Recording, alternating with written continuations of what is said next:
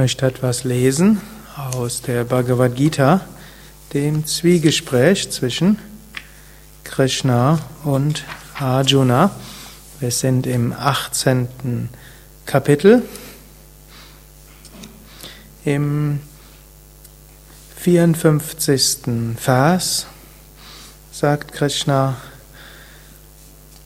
wenn der Yoga-Übende die Einheit mit Brahman verwirklicht, heiter im Selbst weilt, empfindet er weder Kummer noch Wunsch.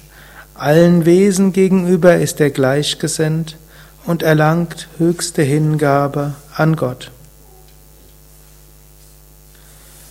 Durch Hingabe erkennt er Gott in Wahrheit, erkennt, was und wer Gott ist. Wenn er Gott dann in Wahrheit erkannt hat, geht er unverzüglich in das Höchste ein.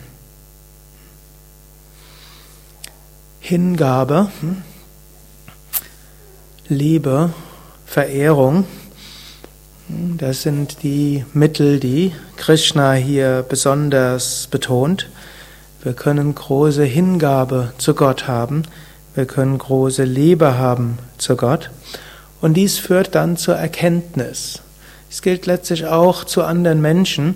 Wenn wir einen anderen Menschen verstehen wollen, dann braucht es Liebe. Wir können nicht rein intellektuell einen anderen Mensch verstehen. Natürlich, ein intellektuelles Verständnis kann auch helfen, dass wir Liebe zu einem anderen Menschen empfinden können. Manchmal, wenn man vielleicht zu einem anderen Menschen keine so gute Beziehung hat, kann man versuchen, so ein bisschen zu verstehen, hm, aus welchen Beweggründen der andere Mensch handelt. Man kann vielleicht schauen, hm, was seine eigentlichen Motive dort sind, dann wird man fast immer feststellen, irgendwo ganz tief im Inneren hat jeder Mensch gute Motive.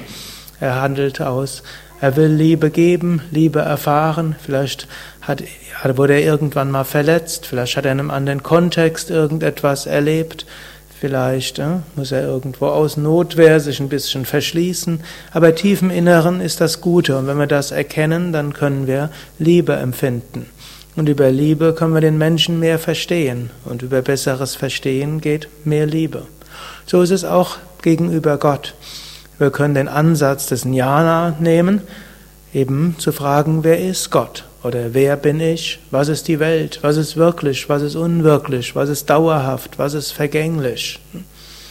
Das ist eine erstmal intellektuelle Betrachtungsweise. Aber diese darf nicht trocken bleiben. Wenn sie nur trocken ist, dann hm, führt sie uns nicht zur wirklichen Erkenntnis. Aus diesem, wenn wir überlegen, wer bin ich wirklich, wenn wir überlegen, was ist dauerhaft, was ist vergänglich, daraus entsteht eine Hingabe daran, daran entsteht eine Liebe, dafür entsteht ein Respekt, eine Verehrung, eine Ehrerbietung. Und über diese Ehrerbietung kommt wieder eine tiefere Erkenntnis. Gut, und für andere läuft es nicht erst über Jnana, sondern erst über Bhakti. Hm? Manche Menschen kommen irgendwann plötzlich zu einer wunderbaren Erfahrung, die in ihnen die Gottesliebe entfacht. Manche Menschen haben auch einen vielleicht natürlichen Zugang, Schönheit und Großartigkeit zu sehen in der Natur, in Ereignissen, in Menschen. Und daraus entsteht so eine Liebe zu Gott. Oder manche lesen vielleicht irgendeine Biografie eines Heiligen, eines Weisen oder auch eine heilige Schrift und irgendwo entflammt ihr Herz in Liebe zu etwas Höherem. Und aus dieser Liebe kommt dann auch Erkenntnis. Aus der Erkenntnis kommt tiefere Liebe. Wir können mit dem einen, wir können mit dem anderen beginnen oder mit beiden gleichzeitig. Und so, wenn wir beides entwickelt haben, die Hingabe und die Erkenntnis, dann verschmelzen wir mit dem Höchsten. Ariam Tatsat.